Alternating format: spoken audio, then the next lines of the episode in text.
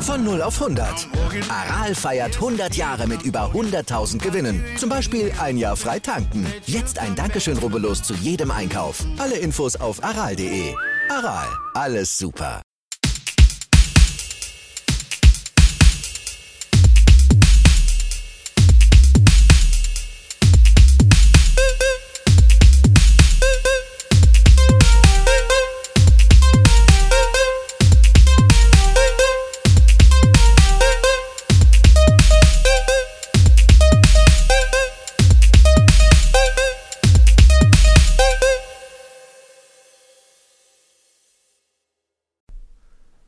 Familienalbum, der Musikpodcast. Das sind Christoph, der Analytiker.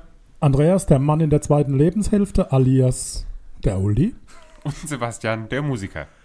Und präsentiert werden wir wie immer von meinmusikpodcast.de. Heute begrüßen wir euch zu unserer fünften Folge und da werden wir wie immer drei Alben behandeln: ein Klassiker, eine Neuerscheinung und eine Überraschung.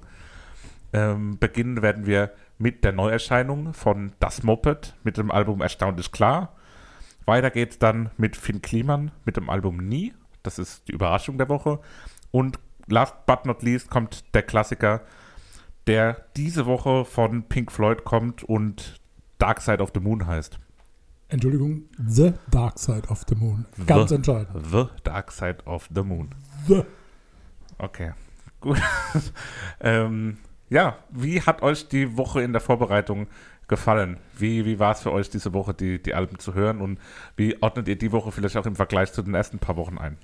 Für mich war es äh, die beste Woche, glaube ich, bisher so von den Alben her. Ähm, ein Album musste ich nicht mehr hören, weil ich es schon oft genug gehört habe. Und äh, es handelt sich dabei nicht um den Klassiker. So viel sei vorweggenommen. äh, ein anderes Album, die über, nee, doch, die, nee, die Neuerscheinung, nämlich das Moped, hat mich komplett äh, von den Socken gehauen. Ähm, und das habe ich die Woche rauf und runter gehört. So viel wie noch nie ein Album zuvor jetzt von dem ähm, von, beim Podcast. Und Pink Floyd habe ich wenig gehört, aber äh, dafür äh, auch sehr viel Spaß gehabt beim Hören. Musikalisch, äh, musikalisch eine der schönsten Wochen meines Lebens. ersten Je Lebenshalbjahres. ja, okay. Nee, war toll. Hab ganz intensiv, mehrfach tatsächlich das Moped äh, und auch Cleansmann, sage ich mal, gehört. Cleansmann. Äh, Pink Floyd, auch da musste ich nicht, aber es war auch mal wieder schön, es mal wieder so intensiv auch zu hören. Aber für mich wirklich eine, eine super, super tolle Woche. Hätte die zwei Scheiben von euch, die zwei Bands, niemals bewusst gehört, wäre auch nicht drüber gestolpert. Also dafür vielen lieben Dank. Das, ist doch- das ist doch schön, wenn man hier die, die Menschen nochmal glücklich machen kann auf die alten Tage auch. Das war aber fies. Nee, es war lieb gemeint. Das, und das zählt ja. Die, die, die Absicht ist da der Vater des Gedanken. Gut.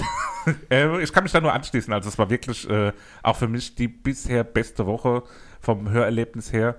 Ähm, Finn Kliman kannte ich bereits auch ganz gut. Das Moped hatte ich die letzten Wochen schon, wie ich, wie ich quasi in der Auswahl letztes Mal schon erzählt hatte, ähm, doch auch schon intensiver gehört, weil es mich ähnlich wie, wie beim Sebastian doch von Anfang an irgendwie gecatcht hat.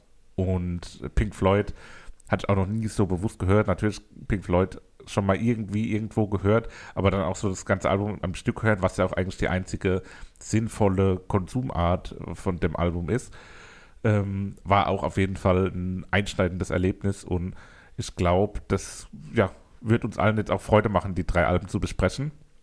Und deswegen würde ich einfach sagen, wir starten direkt ein mit dem Neu, mit der Neuerscheinung von Das Moped. Äh, erstaunlich klar, das Album ist vor wenigen Wochen erschienen und die drei Jungs aus Bad Kreuznach in Rheinland-Pfalz, die zuerst zu Beginn ihrer Karriere auf Englisch gesungen haben und dann vor ja, einigen Jahren den, den Sprung zu deutschsprachiger Musik gemacht haben, haben hier ihre erste, ihr erstes richtiges Album abgeliefert und muss sagen, das ist, habe es jetzt schon ein paar Mal angedeutet, also wirklich für mich bisher ein ganz heißer Kandidat fürs Album des Jahres, weil das ist wirklich, äh, was, was ich in der Form in, in deutschsprachiger Musik selten so gehört habe und was einfach so zum, ja, zum, zum Mitsingen sofort animiert. Man hört das irgendwie zwei Refrains lang und kann dem dritten Refrain mitsingen.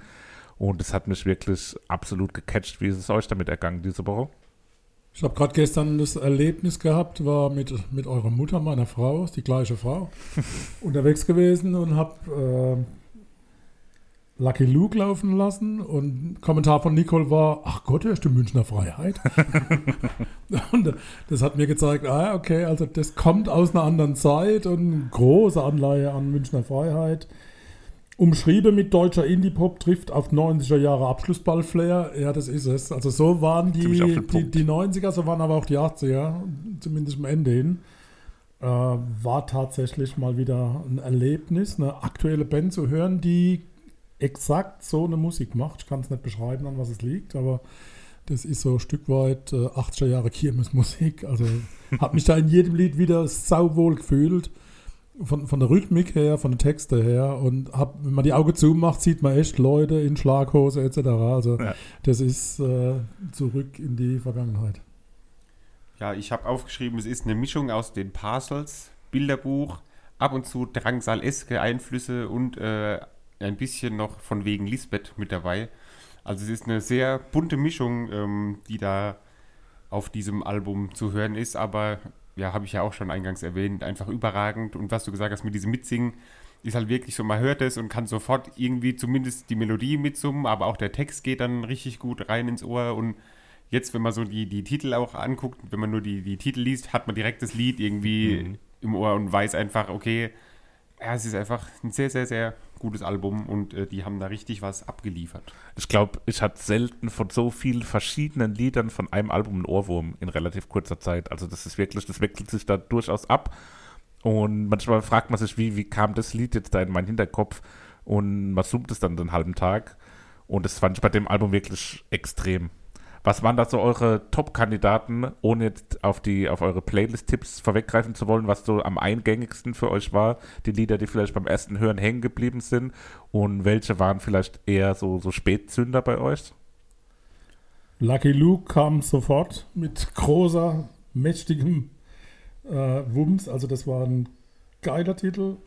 Bei Niemand Sonst, das hat mir nicht so gefallen, da gibt es so ein Outfading am Schluss und das hasse ich. Also wenn eine Band nicht weiß, wann Schluss ist und dann einfach die Regler runterdreht, ja, da habe ich nämlich auch aufgeschrieben, warum sie das äh, gemacht haben. Wahrscheinlich einfach, weil sie nicht wussten, wie sie das Lied zu Ende bringen sollen. Und ich meine, ich äh, bin ja, habe ja letzte Mal erwähnt, ich spiele ja selbst in der Band und manchmal so ein Ende für ein Lied zu finden, ist manchmal nicht so einfach. Und deswegen, glaube ich, haben die sich auch gedacht, ja komm, dann äh, lassen wir es halt einfach ausfaden und live schauen wir mal, was wir dann äh, machen, wenn wir das live spielen. Aber das äh, ist mir auch aufgefallen, dass nämlich bei dem Lied kein Ende gefunden wurde. Ich habe auch bei den Favoriten vier Stück jetzt. Also ich bin bekannt für meine zwei, die ich immer habe zur Auswahl, falls jemand das gleiche nochmal hat. Aber diesmal habe ich echt vier und ich werde mich äh, in letzter Sekunde noch entscheiden müssen. Ich könnte alle Titel, es war keiner dabei, wo ich sage, das ist echt grottenschlecht gewesen, wo mir überhaupt nicht gefällt. Selbst das Thema Falsettstimme, also diese hohe, überschlagene Stimme, ja. was ich ja auch das letzte Mal schon gesagt habe, das, ah, da rolle sich mir die Fußnägel auf. Aber hier richtig gut gemacht, ja, genau getroffen, der kann das richtig. Ja. Also ich glaube auch, dass da mit Sicherheit eine, eine, gewisse Ausbildung hinten dran steht, wenn nicht sogar eine klassische. Ich weiß nicht, wisst ihr, ob Martin eine Ausbildung hat als Sänger? Äh, ich, keine Ahnung. Aber also ich weiß, die Band ist auf jeden Fall schon seit der Schule zusammen. Das heißt, es ist auf jeden Fall ähm, ja, als dass, Schule, dass er Mathe und, und, Deutsch kann, klar. Nee, Gesangsausbildung ja. meinte ich. Ja, schon klar. Aber da, da würde ich vielleicht daraus schließen, dass wenn die schon seit der Schule Musik machen, dass er nicht unbedingt dann nach der Schule noch eine, eine Ausbildung groß dran gehangen hat, sondern vielleicht direkt sich auf die Musik konzentriert hat. In der, in der Praxis und nicht in der Theorie, aber ist reine Spekulation, die ich jetzt äh, durchs Hören äh, die sind aber 2010 gegründet, ne? Ich habe das richtig ja. gesehen. Also, und dann machen sie 80er Musik, 90er. Also wenn man es gut ja, will. Ja, und ich glaube, die sind auch noch nicht so alt. Also die also, würde ich jetzt so in meinem Alter einordnen. Von, von den Bildern her, und ich bin jemand, ich gebe es auch zu, ich habe bisher noch nie Musikvideos geschaut. Das geht gar nicht. Aber ganz ehrlich, die muss man gesehen haben. also die sind gigantisch, die Videos.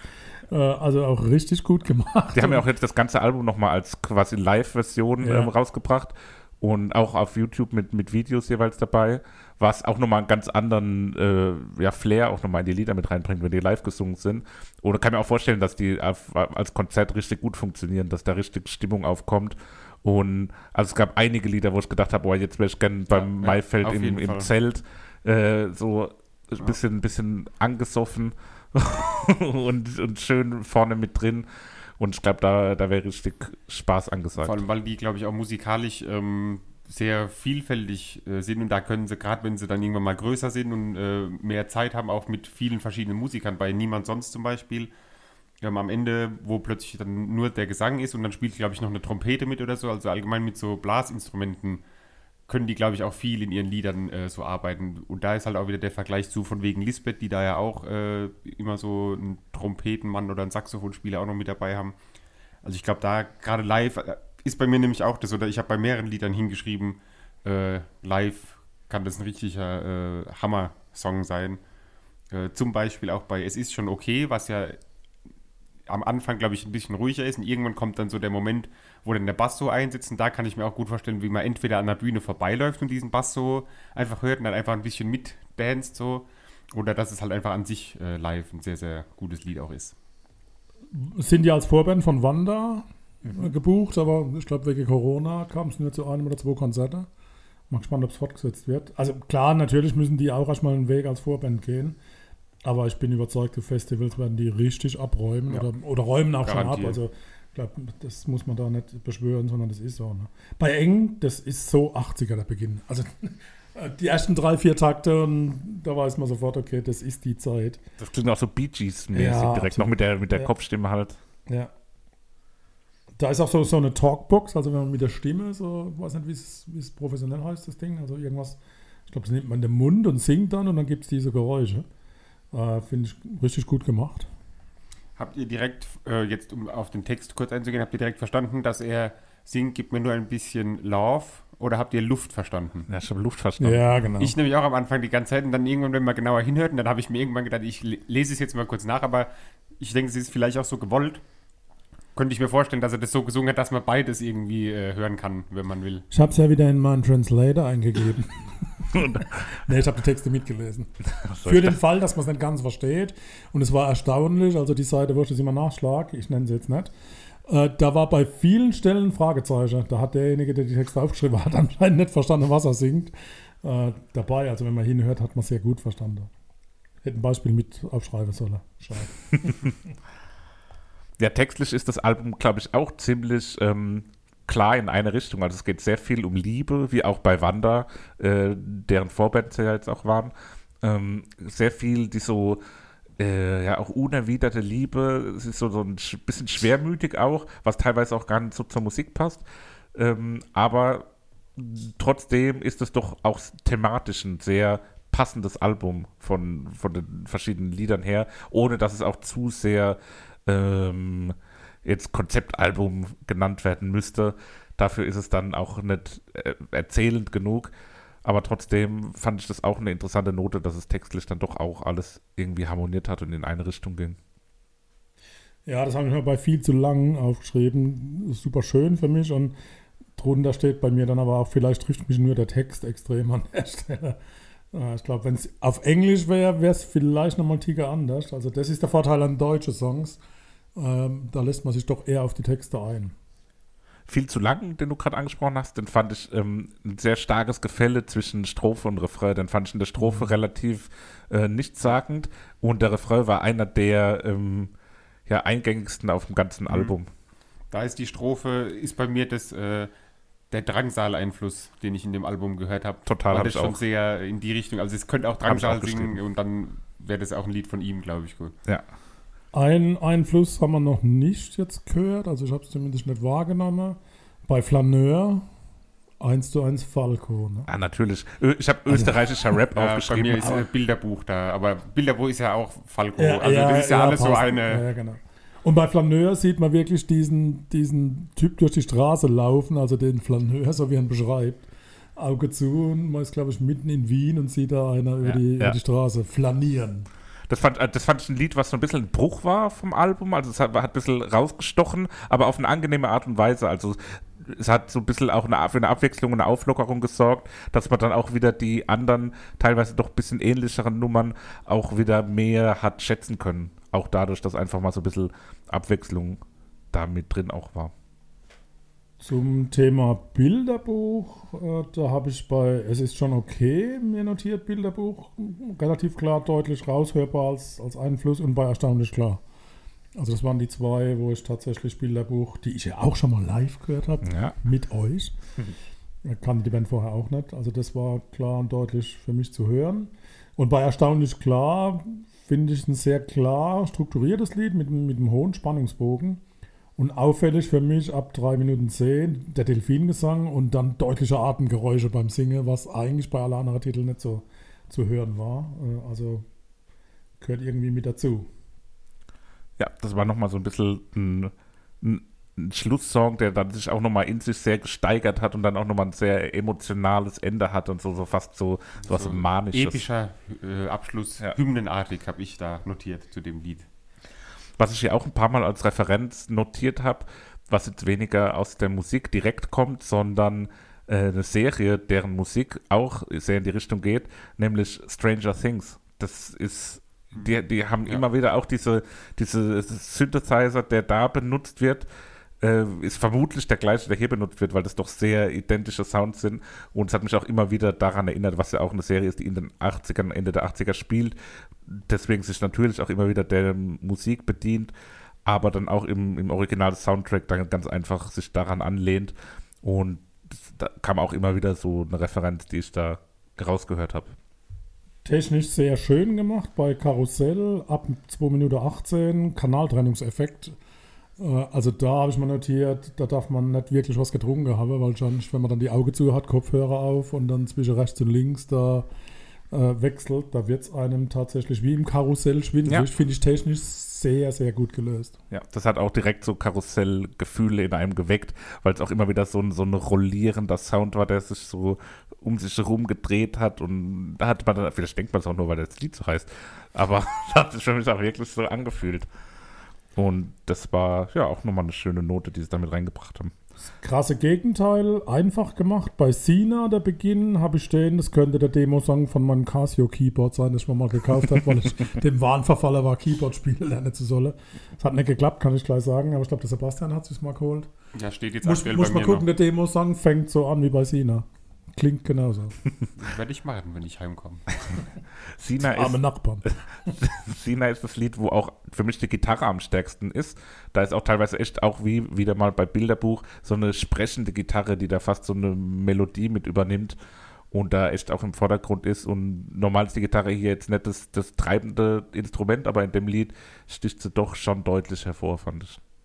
Frage an den Gitarristen in der Runde. Ich habe da bei 2 Minuten 50 stehen, Versuch eines Gitarrensolos. Ist dir das auch gefallen? Also, Mm, Ich habe jetzt nicht besonders auf die Gitarre irgendwie geachtet oder auch da jetzt du nicht, warst voll im Text. nicht, nicht im, im Ohr irgendwie, dass da jetzt, oder den Gitarrenpart, muss ich gestehen, habe ich jetzt gerade nicht im Ohr, weil es viel halt so diese äh, funkige Rhythmusgitarre eher im Hintergrund ist, so wenn ich jetzt über die Gitarre bei den äh, Songs da nachdenke. Aber muss ich mir nochmal anhören, was da die Gitarre bei äh, Sina macht. Für mich war das äh, Sina am ehesten dieses von wegen Lisbeth-Lied. Vielleicht aber auch, weil die auch zwei Lieder haben, wo eins, glaube ich, Lina und eins Lisa heißt. Also die haben auch sehr viel, wo es so um so Namen geht. Aber auch so von der Art her äh, war das so in die Richtung. Wenn dann dabei bist, geh nochmal die erste 15 Sekunden von es ist schon okay und überleg, ob das Bosshaus sein könnte. Muss man hören. Also, ich glaube ja. Okay, das hat, hat ich jetzt gar nicht so gespürt. Aber muss man nochmal, wenn man mit des, dem im Hintergedanken das Ganze nochmal hört, War spannend, was wir alles in dem Album gehört Ja, haben. Also sehr ist äh, viel. sehr vielfältig auf jeden Fall. Und ich habe noch nicht mal alle Referenzen genannt, die ich hier stehen habe. Also ich, irgendwo hatte ich auch noch mal Eros Ramazzotti.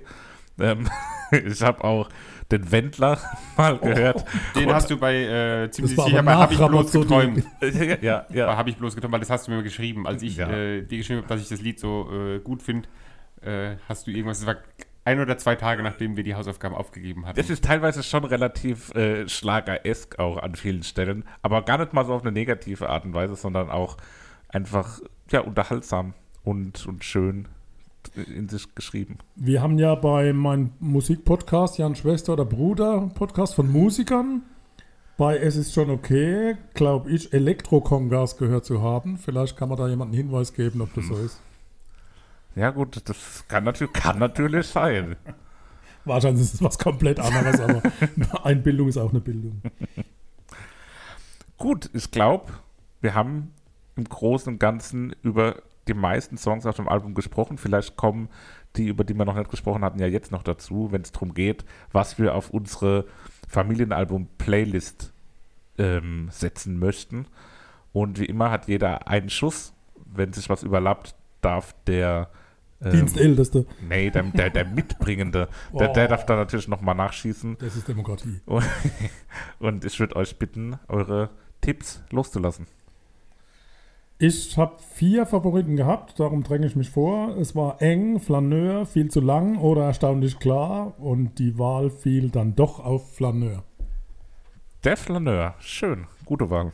Für mich war es äh, ein Lied, was du, Papa, gesagt hast, was dir nicht gefallen hat, wegen dem Ende. Aber da kann ich drüber wegsehen und er hat mich für Lied 3 niemand sonst entschieden. Okay, ja, fand ich auch eins der eingängigeren Lieder, was auch ohrwurmtechnisch bei mir äh, durchaus hängen geblieben ist. Tatsächlich beide von euch gewählten Lieder nicht in meinen Top 3 gewesen. Ähm, auf Platz 3 war bei mir eng, weil es auch einfach ein sehr schöner Ohrwurm war, sehr eingängig und ja auch ein Lied, was ich ganz gern mal allein gehört habe, ohne den Albumkontext auch. Viel zu lang habe ich nochmal mit draufgesetzt, weil der Refrain einfach so stark ist. Für mich der stärkste Refrain aus, auf dem Album. Weil die Strophe mir nicht so gut gefallen hat, ist es für mich äh, dann am Ende doch was anderes geworden. Nämlich der Track Nummer 4, Hab ich bloß geträumt. Ähm, ja, das ist für mich also wirklich das Lied des Albums. Und wie vorhin schon mal angedeutet, also gerade im Moment, wo man nicht auf Konzerten sein kann, ist das Lied, wenn ich das höre, gibt es, glaube ich, keinen Ort, auf dem ich in dem Moment lieber wäre, als so mit einem leichten Scholle, Suff in, im Zelt beim Konzert, sehr enge, dichte Atmosphäre und das Lied ist auf der Bühne und da kann ich mir wenig Besseres vorstellen. Ist im Moment aber leider unmöglich. Für die Romantiker, die jetzt nicht gerade an den Suff im Zelt denken. Suff ist sehr hart formuliert. Eine Wahrnehmung aus dem Netz, also eine Kritik, schön umschrieben. Synthie-Pop trifft auf Nostalgie und den Wunsch, in der letzten warmen Sommernacht mit ein bisschen zu tief sitzenden Hüftjeans durch die Straßen zu rennen. Ja, das habe ich gemeint. Das umschreibt das genau, ohne sagen. Scholle. Ja, okay, okay. Gut, aber dann haben wir, glaube ich, auch das Album jetzt zur Genüge gesprochen, haben unsere Playlist äh, Songs ausgewählt und sind bereit, weiterzugehen. In der Zeit diesmal gar nicht so weit zurück, sondern nur zwei Jahre zurück. Von 2020 geht es ins Jahr 2018. Wir machen weiter mit dem zweiten deutschsprachigen Titel der heutigen Folge, nämlich mit Sebastians Album der Woche, der Überraschung Finn Kliman mit Nie.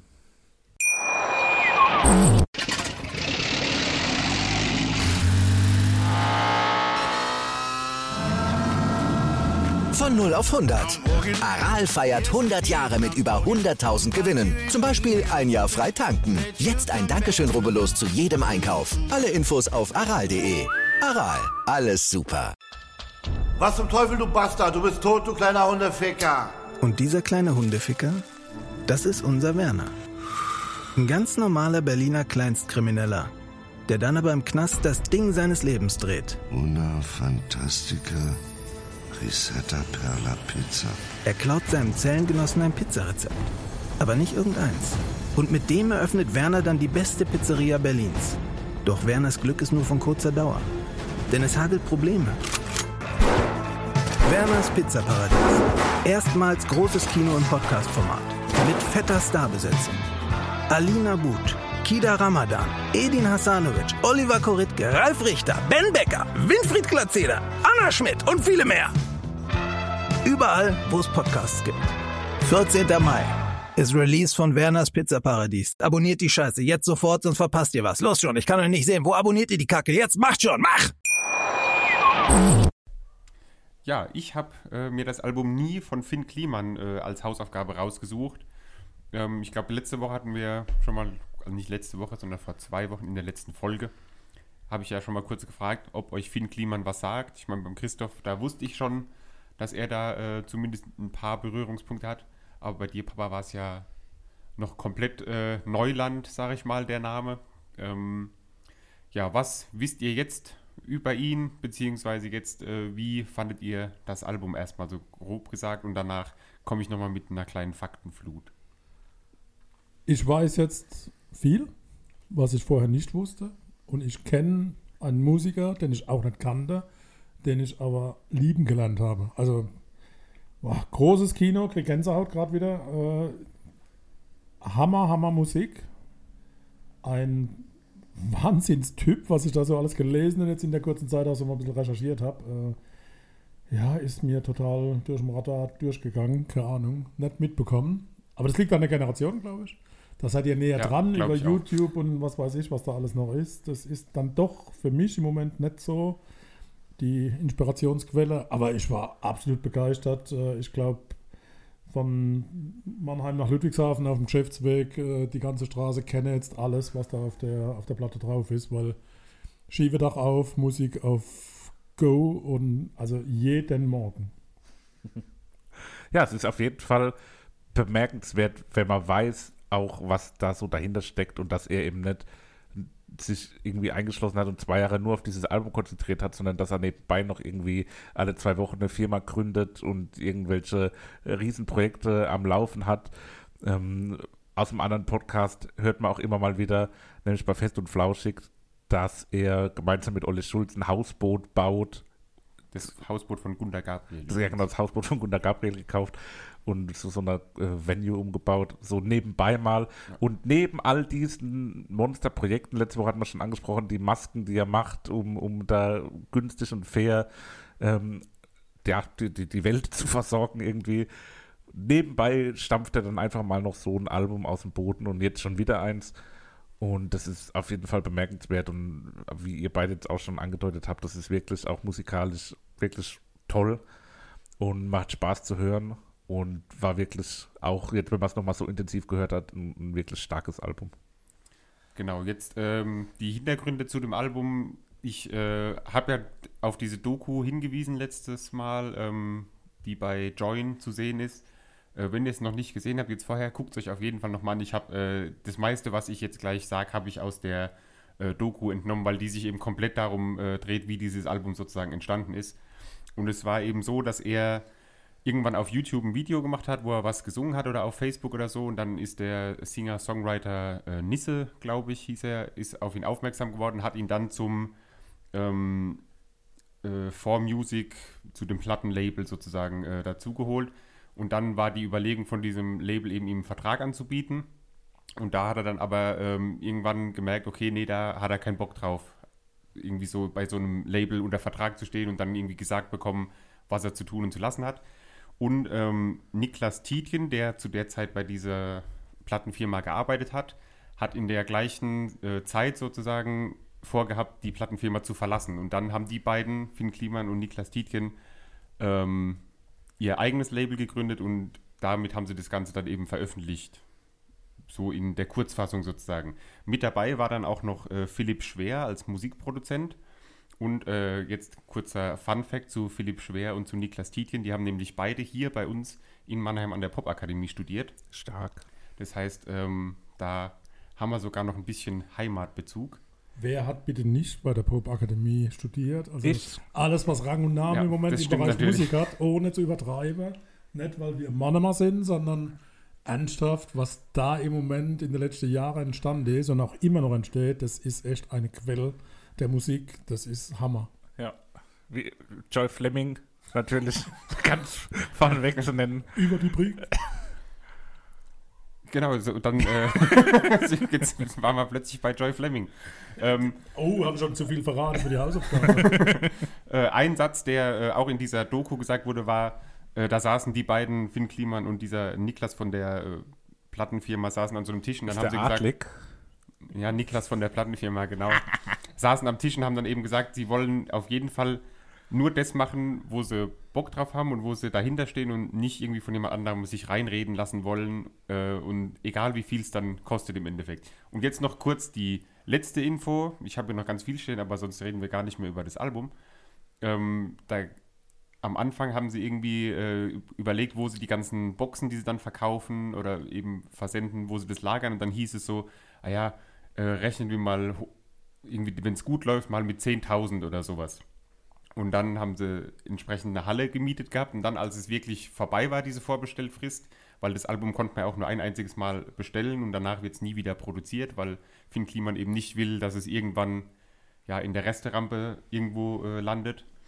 Und am Ende waren es, glaube ich, über 80.000 von diesen Boxen und die haben eine riesengroße Lagerhalle mit äh, Paletten gefüllt gehabt, wo eben dieses, äh, ja, diese Boxen dann gelagert wurden. Genau, so viel dazu. Also exakt hat er gesagt, ich möchte nie, dass die Platte wegen Überproduktion irgendwann bei einem Discounter in der Krabbelschütte liegt. Ich muss gar nicht was eine Krabbelschütte, ja. aber das ist der Wühltisch. Genau so, der, wenn du beim Mediamarkt reingehst und dann steht ah, da für, für 5 Euro ja, oder bei Saturn oder ja, bei Expert Esch oder, äh, oder bei Amazon. Bei Amazon, genau, wenn man da reingeht. Oder hier Leute, Leute, Leute. Genau, und äh, noch ein letzter Punkt, weil du ja gesagt hast, dass er das neben dem ganzen anderen so noch hergemacht hat. Ähm, die Musik ist ihm aber mit am aller, allerwichtigsten. Da gab es auch ein Interview mit seiner Freundin dann, wo sie sagt, er kam irgendwann heim, weil es zwischendurch eine Phase gab, wo er gesagt hat, er lässt das alles mit der Musik, weil er sich dann wohl auch mit diesem äh, Musikproduzenten kurz gestritten hat. Die haben sich dann irgendwann wieder zusammengerauft. Da wäre er wirklich so heimgekommen wie noch nie zuvor und er war komplett am Boden niedergeschlagen und hat gesagt, er schmeißt alles hin und das hat sie noch nie bei ihm gesehen, außer eben bei der Musik, weil ihm das eben so extrem am Herz liegt und ihm so wichtig ist, dass da was Gescheites bei rumkommt. Und um jetzt den Bogen zum Album zu schlagen, es ist ja wohl was Gescheites draus geworden.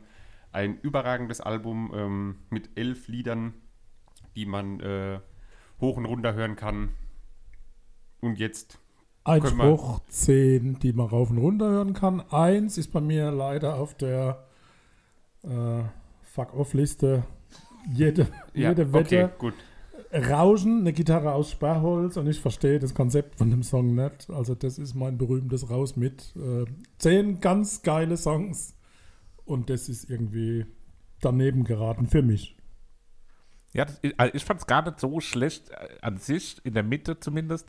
Aber wie du schon auch so ein bisschen sagst, das, das Konzept von dem Lied ist ein bisschen fehl am Platz, aber ich glaube, braucht man nicht so viel drüber zu reden, weil es wirklich auch so ja, rausfällt aus dem Rest vom Album. Und ich glaube, wir könnten uns dann eher auf die positiven konzentrieren. Ja, absolut. Ähm, was für mich aber auch, wir haben jetzt viel, sehr viel Positives schon gesagt. Jetzt muss ich kurz auf die Bremse treten. Insgesamt fehlt mir ein bisschen die Dynamik, um das so ganz absolut auf den Podest zu heben. Ähm, es ist mir teilweise doch ein bisschen zu gleichbleibend äh, speziell so in den im ersten drei Vierteln ungefähr des Albums, quasi von Lied 1 bis Lied 9, sind doch fast immer sehr ähnliche Lieder und da hätte ich mir irgendwie noch mal ein bisschen einen Bruch gewünscht, dass da zwischendrin ein, zwei Einschübe sind, die, die noch mal so ganz rausfallen. Die habe ich jetzt so nicht gehört, sondern das war alles auf diesem sehr guten, sehr, also wirklich in, in den einzelnen Liedern wirklich super gut mit einem besonderen Flow, mit so einem, so einem Schwung, der da überall mit drin ist. Und insgesamt wirklich ein gutes Album, aber ich hätte mir, wie gesagt, ein bisschen mehr gewünscht. Habt ihr das nicht so empfunden? Ja, die, also ab jede Wette, die letzten drei Lieder, die sind schon etwas anders.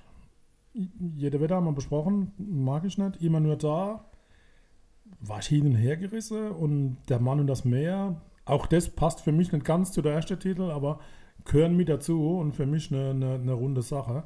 Ab Sardinien war für mich so, Sardinien war eine Traumreise. Auge zugemacht und ich war in Italien in einer kleinen Stadt irgendwo auf dem Dach gesessen mhm. oder auf dem Dachbalkon so und habe geil bildlich diese, auch genau, ist, diese kleine so Straße und alles gesehen, das Dose Bier in der Hand habe ich gespürt. Ähm, richtig gut, dieses Leben, Udo Lindenberg. Also das Nuscheln war wie Udo Lindenberg. Vielleicht nochmal reinhören. Ja, doch, das stimmt. Und da war ein Rauschen am Anfang, das hat mich voll irritiert. Also wusste jetzt nicht ganz, ist es, sind es mal Kopfhörer oder gehört es dazu.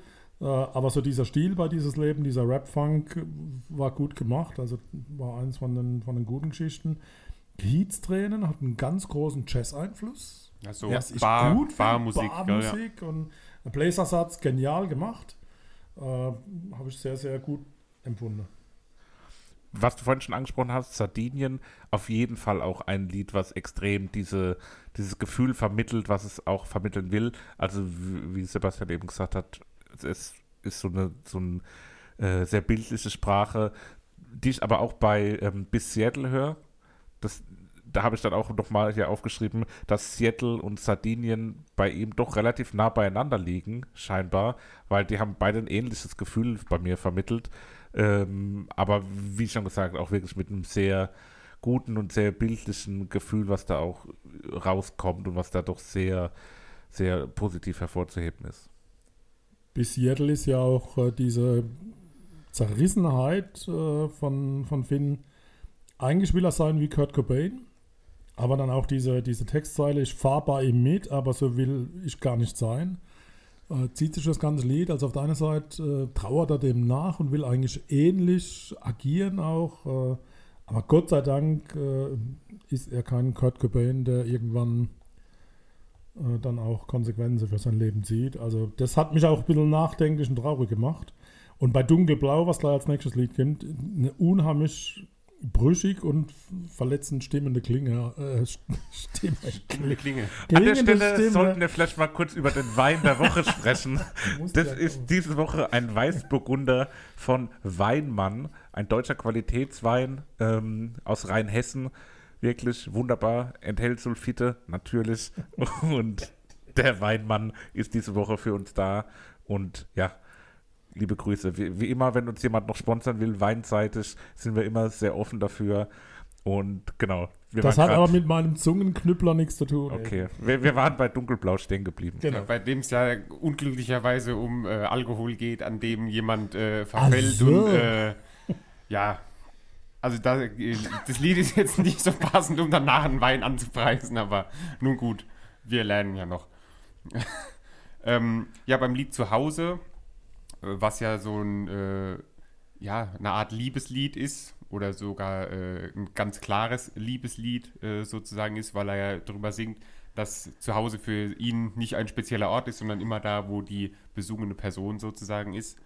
Und da gibt es ja auch ein äh, Video dazu. Ich weiß nicht, habt ihr das irgendwie am Rande gelesen, mitbekommen, das Video zu dem Song? Zudem nicht, Ne. zum anderen. Und zwar bei äh, zu Hause, da hat er so einzelne Wörter auf, ich weiß nicht wie viele seiner Freunde, aber eintätowiert. Und da hat er Arme Freund. ja, also es gibt zum Beispiel jetzt auch jemanden, der hat, der hat äh, Piss in den Wind irgendwo auf sich jetzt draufstehen. Und jemand anderes hat das Wort zusammen auf sich stehen, allerdings mit zwei S, weil er sich da verschrieben hat. Und dann beim einen S hat er unten noch so ein A dran gemacht. Also das Video auf jeden Schwierig. Fall äh, sich mal angucken. Sehr, Mit. Make-up-T-Bags wäre das nicht passiert. Das stimmt. Aber wenn wir beim Thema Video sind, baue ich auseinander. Hat da jemand was recherchiert, gesehen? Wie Ich habe es in der äh, Doku Gro- gesehen, wo er ähm, Große Schreddermaschine und Ja. äh, also da schafft der Typ tatsächlich seine Gitarre, auf der alle Genau. Freunde aus der Schule unterschrieben haben, die alte Piaggio, die ganze Filme, eine Plattensammlung und endlich viele Kassette und vor allem sein Bonanza-Rad in den Schredder reinwirft, um dieses Gefühl, äh, es tut ein bisschen weh und um das richtig rüberzubringen, dreht er den Video und schmeißt das alles in diesen, das ist übrigens der größte Schredder in Deutschland. Okay. Äh, kann man wirklich alles total spannend, das Video, was da alles reinkommt und was da für Effekte entstehen, müsst ihr mal gucken. Das Okay. hat nichts mit Musik zu tun. Ist das auch so eine Art von wie so ASMR-Videos? ja, du hast mir schon mal was darüber erzählt, dass du so Videos als mal guckst. Also du Was weißt genau, ihr? wie das Video aussieht. Ja, das, ich mag, also was für Videos? so Schredder-Videos. ASMR, das ist, wenn jemand so, So- ganz leicht ins Mikrofon flüstert und dann dein Gehirn kribbelt oder wenn jemand so Seife ritzt. Das ist ja so Seifenritz-Videos. Ja, das, auch ist, so ein das ist wieder, da ist der Generation. Und wir kennen äh, Finn Kliman, weil wir YouTube kennen und dadurch kennen wir auch so einen Scheiß. Ich ritz die Seife beim Händewaschen, aber das hat was mit Corona Nee, zu das, tun. das, das, wir müssen es dir später mal zeigen. Das ist wirklich wunderbar. Oder dann sieht man eine Stunde lang, wie so Sachen in den Schredder gesteckt werden. Oder in so, so, eine, so eine Presse, wo dann wie so Knete dann da rauskommt auf der Seite. Das ist wirklich Ich bin froh, dass ich schon so alt bin. Ja. okay. Jetzt fällt's Ja. schwer. Das, wir wollten jetzt nichts dazu sagen. Geiles, geiles Album. Super. Ja, es gibt bei ähm, Der Mann und das Meer, was wohl ein Lied, äh, oder nicht was wohl ein Lied, sondern was ein Lied für seinen Vater ist, der äh, irgendwie gestorben ist wohl. Ähm, da hat die gesamte Familie, als sie das gehört hat, äh, losgeheult und kann das Lied quasi nicht mehr hören seitdem. Also auch äh, eine sehr emotionale Geschichte, die er da in das Album mit reingebracht hat, weil er ähm, eben auch Geschichten erzählt, die er sonst niemandem sozusagen erzählen würde. Hat er auch in dieser Doku äh, öfter gesagt, dass eben die Musik für ihn das Medium ist, wo er eben seine Probleme oder so, die seine Gedanken verarbeitet. Gut. So. Dann würde ich sagen, gehen wir an die Favoriten. Was habt ihr euch ausgewählt? Dann leg ich mal los. Und mein Lied, was auf die Playlist soll, ist ein Lied, was für mich durchaus das emotionalste und intimste auf dem Album war. Ein Stück weit kitschig, aber schön kitschig. Die Textzeile im Refrain, mein Zuhause ist kein Ort, das bist du, ist ja nicht unbedingt so originell, aber trotzdem irgendwie catchy und das Lied hat einfach einen sehr, sehr schönen Klang und deswegen ist für mich zu Hause das Lied, was auf die Playlist darf. Meine Favoriten waren Baum mich auseinander und Morgen. Und äh, einen geilen Start in den Morgen und in die Klimanwelt für mich als Neuling äh, war morgen und ist morgen und von daher ist es auch morgen. Wäre mein zweites Lied gewesen, was ich noch in Reserve gehabt hätte, also finde ich gut. Für mich ähm, war es relativ schnell klar, dass es äh, das Lied Nummer 8 Sardinien ist, ähm, eben weil das so schön bildlich ist, weil man sich da so schön reinversetzen kann, man den, äh, die Tomatensoße im Schnurrbart kleben sieht quasi, ähm, die da besungen wird. Also es ist einfach ein schönes, wo man so Urlaubsfeeling, wenn man sich auf diese Reise sozusagen einlässt, äh, ja, wo man Urlaubsfeeling haben kann. Ja, gut, dann haben wir das Album äh, abgehakt. Äh, ich kann allen nochmal diese Dokumentation ans Herz legen. Ähm, genau, es gibt vielleicht irgendwann, gibt es vielleicht nochmal ein drittes Album von Finn Kliman. Vielleicht besprechen wir das zweite ja auch noch hier irgendwann, das Album Pop, was jetzt vor wenigen Wochen erschienen ist. Ähm, genau, und als letztes haben wir dann jetzt den Klassiker, nämlich Pink Floyd in der, wie sagt man? Ja, im, Im, Petto. Im Petto.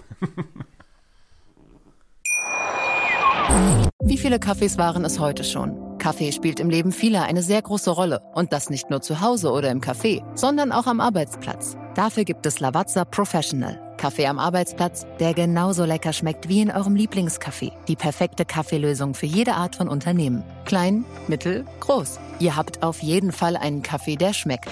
Die richtige Motivation für eure Arbeitstage. Alle Infos zu Lavazza Professional findet ihr auf lavazzapro.de mit allen Kaffeelösungen für euer Büro. Release-Datum 1. März 1973.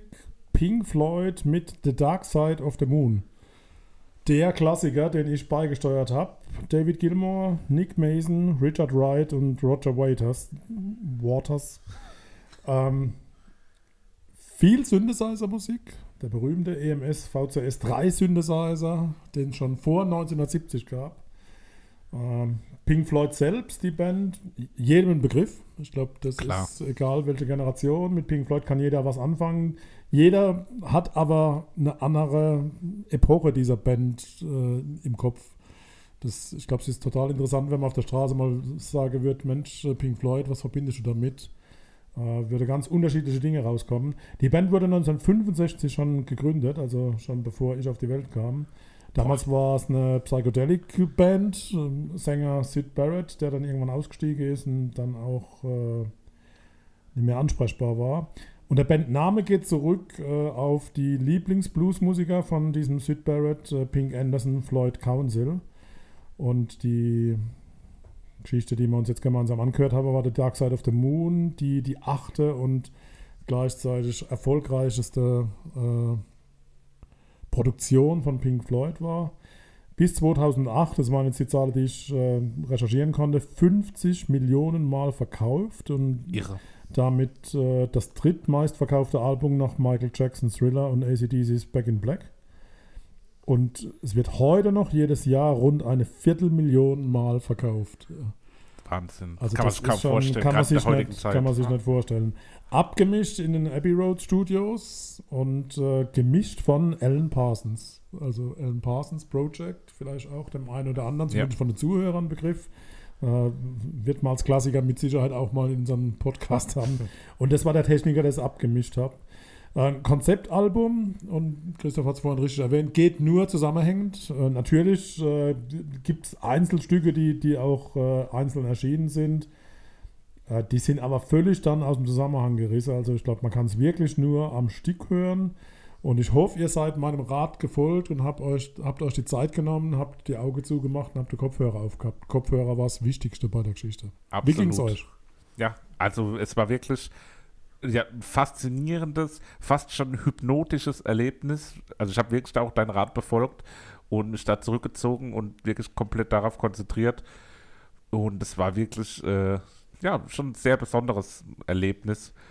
Selten, dass man heute noch Alben hat, die in der Art und Weise auch gemacht werden, dass sie wirklich so, so was durchgängig Erzählendes haben und dabei trotzdem so eine Vielfalt an, an Einflüssen und an Effekten, die da auch auf einen einprasseln. Also es ist jetzt auch überhaupt nicht so, dass das irgendwie eintönig oder alles im selben Stil ist, sondern es ist extrem beweglich. Da passieren so viele Dinge im Hintergrund und was da, wie der Ton wandert und was dann plötzlich noch irgendwie passiert, das ist wirklich kaum zu beschreiben und war auf jeden Fall ein wirklich tolles Erlebnis. Ja, ist auch was, wo man, wenn man deinem Rat nicht folgt, zum Beispiel irgendwie beim Spazierengehen mit nur einem Kopfhörer drin, wenn man irgendwie so einzelne, so zum Beispiel von äh, einer Handymarke gibt es ja diese einzelnen Kopfhörer, Bluetooth-Kopfhörer. Ich kann jetzt den Namen nicht nennen. Ähm, wenn man dann nur zum Beispiel nur den rechten, nur den rechten drin hätte oder so, dann ähm, ist es natürlich schwierig, wenn man dann diese ganze äh, rechts-links, wenn dann irgendwie sich so ein Geräusch hin und her bewegt, ähm, wird man ja dann gar nicht mitbekommen. Und äh, ja, man musste auch mehrfach drauf gucken, wann denn jetzt das Lied gewechselt hat. Weil ich war dann so da gelegen und habe dann zwischendurch gedacht, oh, wann ist denn das Lied zu Ende? Und da habe ich gemerkt, oh, wir sind ja schon gefühlt zwei Lieder weiter. Weil es halt eben sehr fließende Übergänge sind, aber insgesamt ein äh, ja, Gesamtkunstwerk einfach, das Album. Ja, das trifft sehr gut. Was mich total überrascht ist, dass das heute noch verkauft wird. Ich kann mir das nahezu nicht vorstellen, dass jemand, also jetzt eure Generation, sowas überhaupt noch hört, äh, das ist jetzt Zufall oder ihr hättet es doch so auch nicht gehört, wenn ich da nicht. Ja, wahrscheinlich nicht. Also ganz, ganz ehrlich gesagt. Ja, vielleicht, ich meine, also du hast ja gesagt, jeder hat sowas anderes, äh, das er mit Pink Floyd verbindet. Bei mir sind es eher so, oder so einzelne Lieder, so Wish You Were Here, weil man es eben auf der Gitarre spielen kann oder sowas. Aber The jetzt, Wall. ja, so die Sachen, die man halt irgendwie kennt, aber ich weiß jetzt auch nicht, ob ich irgendwann mal das gehört hätte. Und dass es heute noch verkauft wird, ist wirklich beeindruckend. Ja. Vor allem wird es als CD oder als Vinyl, wahrscheinlich kann man sich jetzt, weil das ist ja wieder so im Kommen, dass sich da dann Leute noch mit den Klassikern eindecken wollen, so. Aber so als CD, gerade in Zeiten von äh, Spotify, Apple Music, Deezer. Es gab auch ganz, ganz verschiedene Pressungen oder auch verschiedene Medien, die dann tatsächlich diese Soundeffekte auch aufgearbeitet haben. Ich meine, man muss sehen, 1973, da war noch nichts mit CD. Das heißt, es gab eine 5.1 Produktion, es gab ein spezielles Kassettensystem, äh, das nur ganz wenige hatte, um die Soundeffekte auch rüberzubringen. Und man muss sehen, also ich habe diese Platte selbst als, als Kind damals noch mir tatsächlich gekauft und jetzt muss man sich vorstellen, auf so einem alten Hobel mit einer, mit einer, Nabel, mit einer Nadel auf dem Vinyl.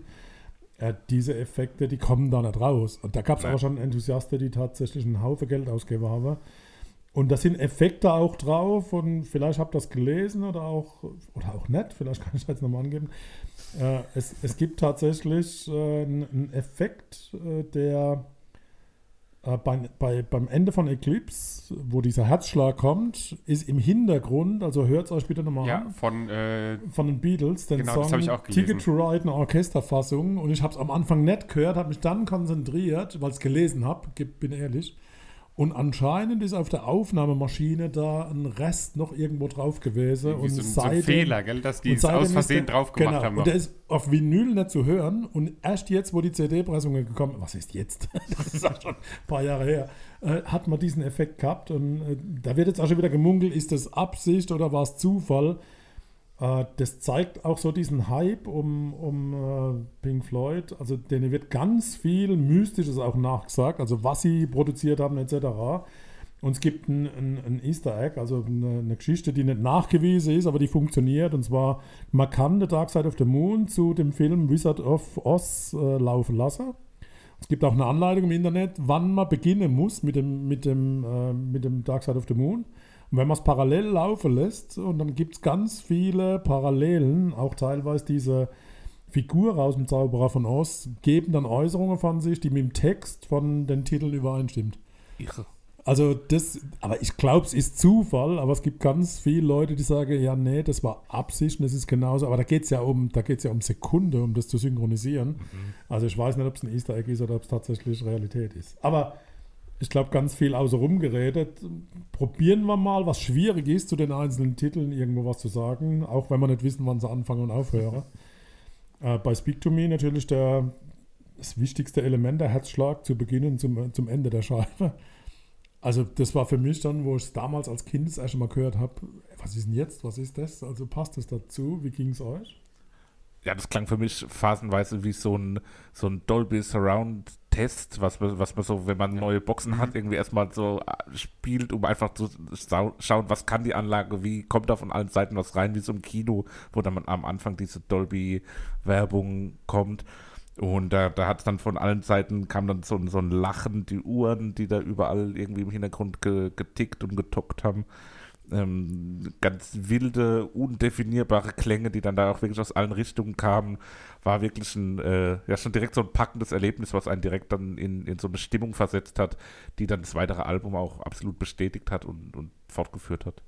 Ja, und auch äh, spannend irgendwie, ob das alles jetzt aufs kleinste Detail geplant war bei so einem Lied oder ob da auch einfach viel Zufallsprodukt so dabei war, wo sie gesagt haben, okay, wir machen jetzt einfach irgendwelche Geräusche und gucken, ob es dann am Ende zu krank ist oder ob wir das so lassen können. Also da ist, glaube ich, spannend, wenn man da beim Entstehungsprozess dabei war und weiß, wie das Ganze geplant oder gibt, eben nicht geplant wurde. Es gibt wurde. einen Film dazu, okay. kann ich nur empfehlen, also eine Dokumentation, die nur Teile aus der Studioarbeit, äh, aber muss man gesehen haben. Natürlich ich mit meiner super englischen Sprachkenntnisse habe nicht alles verstanden.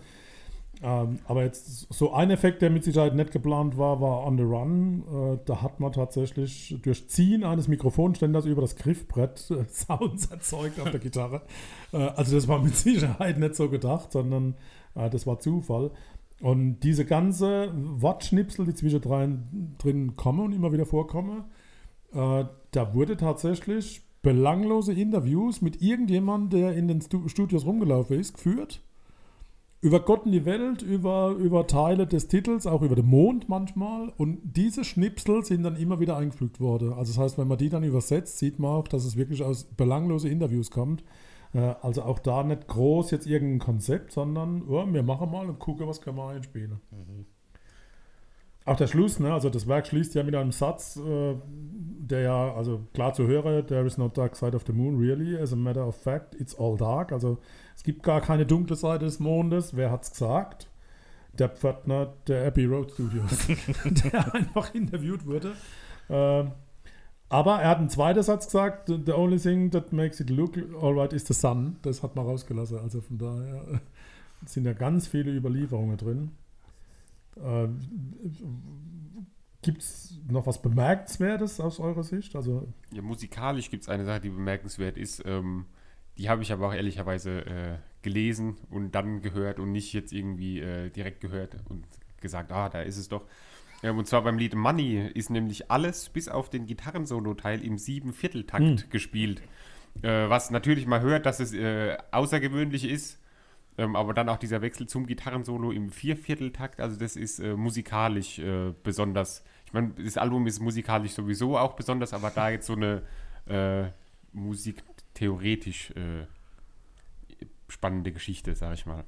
War, das war auch ein Lied, was für mich rausgestochen ist, weil es doch relativ modern auch klang. Also auch wenn gar nicht mal so verspielt und experimentell wie einige andere, sondern das waren relativ, ähm, klar am Anfang gut, dieses ganze, äh, wo man hier die Geldzählmaschine und irgendwie Klären und Klimpern von Geld hört, so gut, das ist schon experimentell, aber danach wird es doch eher wie so ein bisschen ein Klassiker äh, Rock-Track, der dann auch ziemlich modern klingt. Also ich habe da an die Black Keys denken müssen, die da mit Sicherheit auch Anleihen von drin haben, was da schon vor 40 Jahren gemacht wurde. Oh Gott, wir sind schon viel weiter, 50 Jahren fast. Das muss man sich wirklich mal erstmal zurechtrücken im Kopf. Ja, ne? Also das geht so schnell, dass man sagt, naja klar, man vergleicht jetzt mit heutiger Technik, mit heutiger, mit heutiger Ansichten von Musik, das ist überhaupt nicht vergleichbar. Das ist eine völlig andere Zeit. Das ist, wenn man jetzt Rockabilly irgendwo hören wird. Also, äh, ich glaube, bemerkenswert an der Stelle. Aber Money ist natürlich auch der einzige Song auf dem Album, der in die Top 20 der Billboard Hot 100 aufgenommen wurde. Mhm. Also tatsächlich dann auch ausgekoppelt und, und Äh, ähnlich wie das, wie das Thema Time. Auch da ist, äh, glaube ich, ganz interessant. Alan Parsons ist wirklich durch Uhrengeschäfte gelaufen dem Aufnahmegerät und hat da sämtliche Wanduhren, Wecker oder schon irgendwas aufgenommen, um es dann zusammenzufügen zu diesem äh, spektakulären Ticken, das da so zu hören ist und dann auch zum Klingeln. Auch Besonderheit bei dem Song aus meiner Sicht, äh, dort wurden Rototoms eingesetzt, also gestimmte Trommeln. Das ist auch eher selten zu hören. Meistens sind es ja wirklich nur reine, reine äh, Rhythmusgeräte, aber hier ist dann ein Ton auch zu hören und spannend. Äh, spannend fand ich auch noch, weil wir jetzt äh, weil du es gerade gesagt hast, bei Any Color You Like äh, hat dieses, ich weiß nicht, ob es ein Synthesizer ist, Synthi-Klavier habe ich es jetzt genannt, diesen Delay-Effekt, wo immer was gespielt wird und dann kommt quasi nochmal das Gleiche, wo so äh, nochmal hinterher gespielt wird und so. Und das habe ich als bemerkenswert oder als äh, bei dem Lied sehr auffallend, aber sehr gut eingesetzt äh, aufgeschrieben. Das Lied hat sich für mich auch, das hat mich dann ein bisschen auch an das Moped erinnert, weil ich das auch vorher kurz gehört hatte. Wir haben es eben auch besprochen. Das hat auch so ein bisschen war das vielleicht auch schon seiner Zeit voraus. Also das hätte ich jetzt auch eher, wenn ich es gehört hätte, einfach so in die 80er verortet. Und dass das 73 so schon auf so einem monumentalen Album auch mit dabei war, fand ich dann doch auch bemerkenswert an der Stelle. Viel mit Synthesizer und ich glaube, Pink Floyd war auch eine der, der erste große bekannte Bands, die mit, mit Synthesizer so erfolgreich dann auch auf Tournee aufgetreten ist. Ich glaube, es gibt wirklich eins, was man bedauern kann. Ich glaube, ein Live-Auftritt oder eine Live-Aufführung von The Dark Side of the Moon, das muss schon ziemlich heftig gewesen sein. Ja, mit also, Sicherheit. Also äh, bei, The, bei The Wall ist es ähnlich, also da gibt es ja, gibt's ja auch äh, Aufzeichnungen davon. Aber ich glaube, bei The Dark Side of the Moon ist es nochmal eine ganz andere Nummer. Ah, Wahnsinn, so eine Band, die dann auch eben in der Schlagzahl auch irgendwie immer wieder solche Meisterwerke aus dem Boden gestampft hat. Das ist schon echt wirklich einzigartig und, und auch heutzutage gar nicht mehr vorstellbar, dass es in der Form auch so Wobei, gut, ich habe gelesen, dass es zu der Zeit gar nicht mal so unumstritten war, ne? dass es gar nicht zu der Zeit schon so war, dass das alles auf so ein Podest gehoben wurde und so klar als Meisterwerk galt, sondern dass das sich auch erst so ein bisschen, wie, wie so oft eben auch dann der, der Mythos sich im Nachgang entwickelt und im, im Fortgang und in der Erzählung, wo man dann eben auch so ein bisschen auf Dinge zurückschaut und das manchmal dann ein Stück weit auch so verklärt und dann schöner wahrnimmt, als es vielleicht in der in dem Moment auch wahrgenommen wurde. Ja, wobei jetzt, jetzt bin gut 73 war auch noch ein Kind, aber nehmen wir mal jetzt irgendwo Mitte 70 bis Mitte 80er Jahre, also bis 85. Das war die Zeit dieser Superbands. Da waren ganz viele berühmte Namen, die heute noch Bestand haben. Das gibt es heute nicht. Also sag mir eine Band, die heute aktuell ist und die tatsächlich, oder wo wir heute davon ausgehen, dass die in 50 Jahren noch so gehört wird da wird die Luft ziemlich dünn. Und in der Zeit gab es da massig Bands. Also ich will sie gar nicht Hat man die aufzählen. damals auch schon so wahrgenommen und nee, gesagt, die sind in 50 Jahren noch? Weil ich nicht. kann man jetzt halt auch nicht, aber ich man hat jetzt niemand, keine Band irgendwie, die das aktuell da ist, wo man sagen würde, die hat das Potenzial dazu. Also kann sein, dass es wiederholt, aber damals war natürlich, äh, jetzt wenn, wenn ich an die Eltern denke, die haben dann über die Egerländer diskutiert. Das heißt, die hatte mit Rockmusik nicht viel am Hut und ich glaube, das macht den Unterschied aus. Also ich erzähle oder ich habe heute mit euch einen, einen, Anknüpfpunkt über Musik und über, über Rockmusik, Popmusik, wie man sie mal nennen will.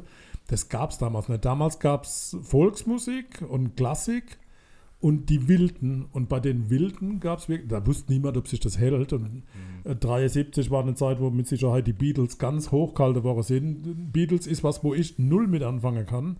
Äh, aber trotzdem, Beatles sagt jedem was bis zum heutigen Tag. Ja. Aber das, auch Pink Floyd. Das ist ja auch so ein bisschen vielleicht das Problem ist übertrieben, aber ich glaube, einer der Gründe dafür, dass es heutzutage wenig von diesen Überbands gibt, ist, dass es einfach viel mehr Auswahl gibt. Ich ja, meine, damals das wollte ich auch gerade sagen, dass mit zum Beispiel, dass, dass man jetzt auf Spotify einfach alles hören kann, was man will. Ja. Neue Erscheinungen kommen da sofort. Und deswegen, ich glaube, sowas wie so ein Konzeptalbum wie Pink Floyd gibt es heutzutage auch viel weniger. Weil die ja, Leute eben mehr, aber es ist versteckter. Es ist weniger in, diesen, ja, in dem man, man, man, findet die, weil Frequenz. damals war so, okay, ich hole mir das Album, ich höre es halt ganz durch, weil ich muss äh, die, die Schallplatte wechseln, wenn ich was anderes hören will. Heutzutage gehst du in eine Playlist und dann ist ein einzelnes Lied vielleicht von der Band drin und das ist halt mit so einem Konzeptalbum ja. ist also heutzutage schwieriger irgendwie so Klar Auch im, im Gedächtnis zu bleiben, weil es halt eben wirklich so, so viel äh, Auswahl gibt. Und so Total. Viel. Auch Anfang der 2000er oder so hatten viele Leute schon riesige Plattensammlungen. Da hatten die Leute schon eine viel größere Auswahl als jetzt so in den 70ern, wo wirklich, da gab es 10, 15 Jahre Musik, auf die du so zurückgreifen konntest. Und da hatte jeder eben dieselben 10 Schallplatten so ungefähr. Und da waren halt die Bands dann auch entsprechend größer. Das ist heute ganz schwer vorstellbar, dass jemand dann noch die Größe erreicht, speziell auch in diesem, in diesem Rockmusikbereich. Wobei ich so froh bin, dass es heute tatsächlich anders ist. Sonst hätte ich nie das Moped oder Finn Kliman kennengelernt. Also von daher, ich, der aus der Zeit so ein Stück weit kommt, ich bin happy drüber, dass ich heute die Vielfalt habe. Und ich freue mich auf jeden Freitag, wenn Neuerscheinungen sind. Und ich höre da überall mal kurz rein und habe da ganz viel, was ich auch entdecke. Aber genug äh, philosophiert. Geht's überhaupt? Kann man überhaupt beim Konzeptalbum Favorite Schwierig bestimmen? Schwierig. Wir probieren es trotzdem, weil ja, wir sind ja durch mit dem Thema und wir sind ja vor keiner, wir schrecken vor keiner Herausforderung zurück. Ich, Christoph? ich würde ganz kurz vorher nochmal, weil wir ja immer sehr gern auch die Referenzen nennen, die wir da rausgehört haben. Und bei so einem besonderen Album war es sehr schwer, sich da auf was zu beziehen. Aber ich habe in einem Lied gleich zwei Referenzen gefunden, nämlich, und zwar keine schönen Referenzen, also das ist ein äh, bisschen verletzend vielleicht für Pink Floyd, aber ich glaube, dass sie nicht zuhören, von daher alles im grünen Bereich. Ähm, das Klavier am Anfang von The Great Gig in the Sky klingt für mich irgendwie nach einem Dieter Bohlen-Song. Das hat sowas von We Have a Dream oder so. Da, da hat, habe ich am Anfang irgendwie Dieter Bohlen am Klavier sitzen sehen. Und später im selben Lied ähm, hat mich dann auch so ein bisschen an Falco erinnert, wie, wie er in Genie so vor sich hin äh, murmelt und so. Also das habe ich da irgendwie rausgehört. What the hell is Dieter Bohlen? Also an der Stelle da wirklich, äh, ja, bisschen aus der Reihe gefallen. also eher umgekehrt. Also wenn, dann hat Falcon Dieter Bohlen bei Ja. Pink Floyd reingehört. Mit Umgekehrt geht's ja nicht. Ähm, ist vielleicht sogar ein Lob für Pink Floyd. Ja, je nachdem müsste man sie vielleicht mal danach fragen.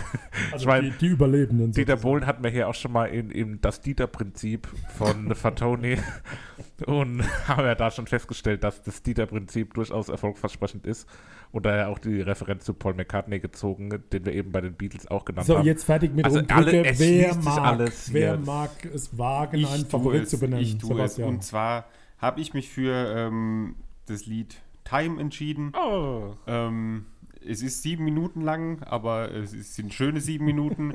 Die, äh, diese typische Pink Floyd-Gitarre äh, ist da irgendwie mit drin. Also so habe ich sie jetzt betitelt als typische Pink Floyd-Gitarre, ähm, weil ich mir, wenn ich an Pink Floyd denke, denke ich an so Sounds irgendwie.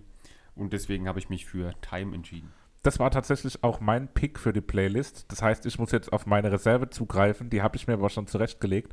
Und zwar ist meine zweite Wahl Any Color You Like.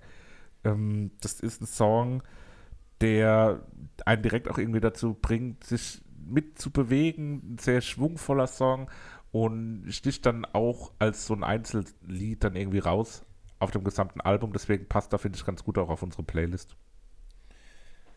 Für mich gab es entgegen meiner üblichen Art nur einen Song und der war auch ohne Wenn und Aber und der ist nur instrumental und der drückt all das aus, was ich mit Pink Floyd verbindet und das ist On the Run. Okay. Braucht man nicht mehr dazu zu sagen, kann man nur hören und dann versteht man es oder versteht man es nicht. Also da gibt es nicht viel zu erklären. Das ist Das- Emotion. in dem Lied ist für mich auch sehr viel passiert. Also ich habe während dem Lied so auch so beim, beim zweiten Hören dann so unablässig mitgeschrieben, wirklich so, was passiert jetzt? Ist das ein Flugzeugabsturz? Bricht da gerade ein Vulkan aus? Jetzt kommt wieder ein Jogger, da läuft jemand eine Treppe hoch oder runter, keine Ahnung, jetzt kommt der Ton von links, jetzt kommt er von rechts. Also so ungefähr sind hier meine Notizen, irgendwie so alle drei Sekunden neuer Eindruck. Und kann ich absolut verstehen und bin ich auch froh, dass der mit auf die Playlist jetzt gekommen ist. Ja, wunderbar. Dann sind wir durch. Wir haben es. Äh, bleibt nur noch unsere Hausaufgabe zu verteilen. wie immer ein Highlight-Moment jeder Folge. Also selbst auch heute hatten wir wirklich drei wunderbare Alben. Fand es wirklich von der Qualität her, glaube hat man jetzt auch beim Besprechen gemerkt, Beste Woche ever. ja, dass wir da alle drei wirklich sehr glücklich auch damit waren. Und trotzdem ist es Ende der Folge, wo man dann auch wieder die, den, den Blick nach vorne richtet auf die Folge in zwei Wochen und jeder so seine neue Auswahl anmelden darf, ist immer wieder was Besonderes. Sebastian, von dir weiß ich, du hast diese Woche stark gehadert. Ja. Du warst bis vor, ja, bis zum Beginn der Aufnahme im Prinzip noch unentschlossen, was Ja. du wählen wirst. Das ist richtig. Und deswegen halte ich dir jetzt direkt die virtuelle Pistole auf die Brust und würde dich bitten, uns eine Hausaufgabe zu geben. Nicht erschrecken ähm, und nehmt euch Zeit für die Hausaufgabe, weil die braucht ihr. Ich habe lange überlegt, ob ich es wirklich machen soll. Ähm, Gesamtspielzeit 122 Minuten. Oh mein Gott. Ähm, Veröffentlichung am 5. Mai 2006.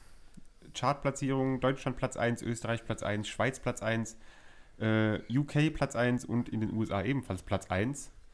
Das muss ja was sein. ist ein Banger. Es ist ein richtiger Banger von einer Band, die jetzt letztes Jahr, Ende letztes Jahr, glaube ich, verkündet hat, dass ein ehemaliges Mitglied wieder dabei ist. Kann schon jemand ahnen, um was es geht? Gebt mal noch mehr Tipps. Äh, ja, es ist äh, eine legendäre. Das war das. Moment, ich kann noch vielleicht kurz rausholen. Klar, wenn sie überall Platz Es 1 ist. Äh, okay, hier steht es nicht. Ich weiß es nicht genau, das wievielte Ursprungsland? Album es war. Äh, Ursprungsland, ich glaube, die USA. Klar, auf, in den USA sind nur US-Bands auf Platz 1. Soll ich sagen? Ja, es hau raus. ist Stadium Arcadium von den Red Hot Chili Peppers. oh, Schön. Genau, es das ist. wird scharf. Es sind, äh, war ja ein Doppelalbum, aber ähm, ich habe auch überlegt, ob ich vielleicht nur eine Hälfte quasi als Hausaufgabe geben soll, aber äh, nee, das Ganze. Gut, ja, ja, spannend. Also das ist eine Band, kann ich was mit anfangen, von daher freue ich mich drauf. Ja, ich hatte die Herausforderung, die Neuerscheinung rauszusuchen und ich habe mich auf eine Monomer Band zurückgezogen. Die siehst du, die wir gerade Joy gegenüber Fleming. Joy Fleming leider nicht, da ist nichts mehr mit neuen Titel, die müsste irgendwie übertragen werden aus, dem, aus Wolke 7. Nee, Monomer Band, klickt's? Nee, keine Monomer Band, die euch einfällt. Nee. Sind keine Söhne? Ja. Okay, ich verrate mehr. Also der oder die Sängerin hat äh, vom Namen her eine gewisse Ähnlichkeit zu Samu. Ach nee, ich, hätte jetzt, ich wäre jetzt bei Late Aber- Aldin gewesen, aber Nein, ist, ist, ist, ganz, aber auch Mannheim, ganz oder? kalt. Also nicht äh, Samu Haber, sondern Faber? Jennifer Haben. Es klingt immer noch nicht. Nee. Jennifer Ich Rostock? merke, ihr kennt es nicht. Beyond the Black heißt die Band Aha. und Horizon heißt die Scheibe. Okay. Lasst euch überraschen, eine Mannheimer Band, die hier ihren Ursprung hat und äh, auf Wacken, kleiner Hinweis, äh, die ersten Erfolge Okay. gefeiert hat und mit dieser Scheibe eine andere Richtung einschlägt. Spannend. Das klingt sehr spannend. Also klingt auf jeden Fall nach äh, einem besonderen Hörerlebnis. Beyond the Black, ich schick's euch dann. Ja, genau. Sehr, sehr gute Idee. Ähm, bei mir mit Sicherheit auch notwendig. Ähm, mein Tipp der Woche ist die Überraschung. Das heißt, es wird schwer für euch zu erraten, was es ist. Ein kleiner Tipp. Die Band wurde in meiner oder unserer Hochzeitsrede erwähnt. Okay, ich weiß Von es. unserer Traurednerin. Und der äh, Sänger slash Gitarrist spielt als Mann mit einem Geigenbogen äh, Gitarre. Der spielt mit einem Geigenbogen Gitarre. Oh, bitte ist es das Album, wo ich hoffe, dass es es ist. Es geht um die isländische Band Sigur Rós mit dem Album Quakekur Ah, von 2013. Ist, ein, ist eines der härteren und aggressiveren Alben der Band. Was für eine Band, die normalerweise. Also, unsere Traurednerin hat es mit äh, Feensprache betitelt, so ein bisschen abwertend. Also, es war auch in dem Kontext, dass meine jetzige Frau ähm, sich quasi herabgelassen hat, mit mir sogar bei der Band auf Konzerte zu gehen und das so als Liebesbeweis formuliert wurde. Ähm, ich finde es einfach eine sehr tolle Band und ich bin gespannt, was ihr beiden nächste Woche dazu sagen werdet. Und ja, würde sagen, da damit müssen wir aber noch einen Isländisch-Kurs machen, damit wir die äh, Songtitel richtig aussprechen können. Ich kann euch da eine Übersat Übersetzungswebsite empfehlen, aber ich sage jetzt nicht den Namen. Die Frage ist, ob die die äh, Texte übersetzen kann. Aber sicher das. Ja, ja, also auf dem Album wird tatsächlich auch Isländisch ges gesungen. Die haben ja auch Alben, wo auf einer erfundenen Sprache gesungen wird. Ähm, hier ist es tatsächlich reines Isländisch. Also wird es ganz einfach sein, das für uns auch zu hören nächste Woche. Wenn ein Isländer zuhört und übersetzen möchte, gerne eingeladen. Wir würden dich live dazuschalten. Absolut. Also gerne Einladung. Gut. Ich glaube, dann haben wir die drei Alben dieser Woche abgehakt, haben drei neue für die nächsten zwei Wochen, wo wir uns reinhören können. Und würden an der Stelle dann sagen, vielen Dank fürs Zuhören. Liebe Grüße an alle und bis zum nächsten Mal, jeden Genießt zweiten Donnerstag. Den Sommer. Tschüss. Ade.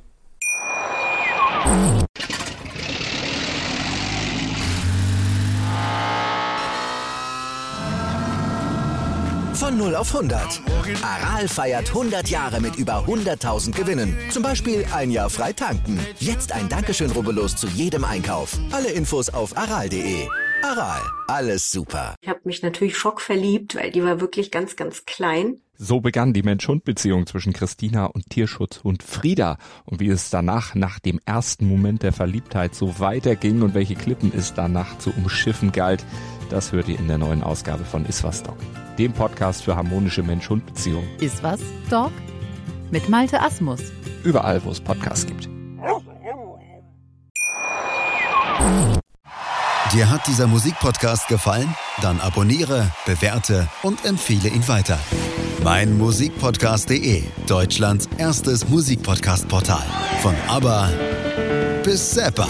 Hast du selber einen Musikpodcast und willst ihn bei uns kostenlos hosten? Klicke einfach meinmusikpodcast.de slash meine-podcasts. Meinmusikpodcast.de, Deutschlands erstes Musikpodcast-Portal.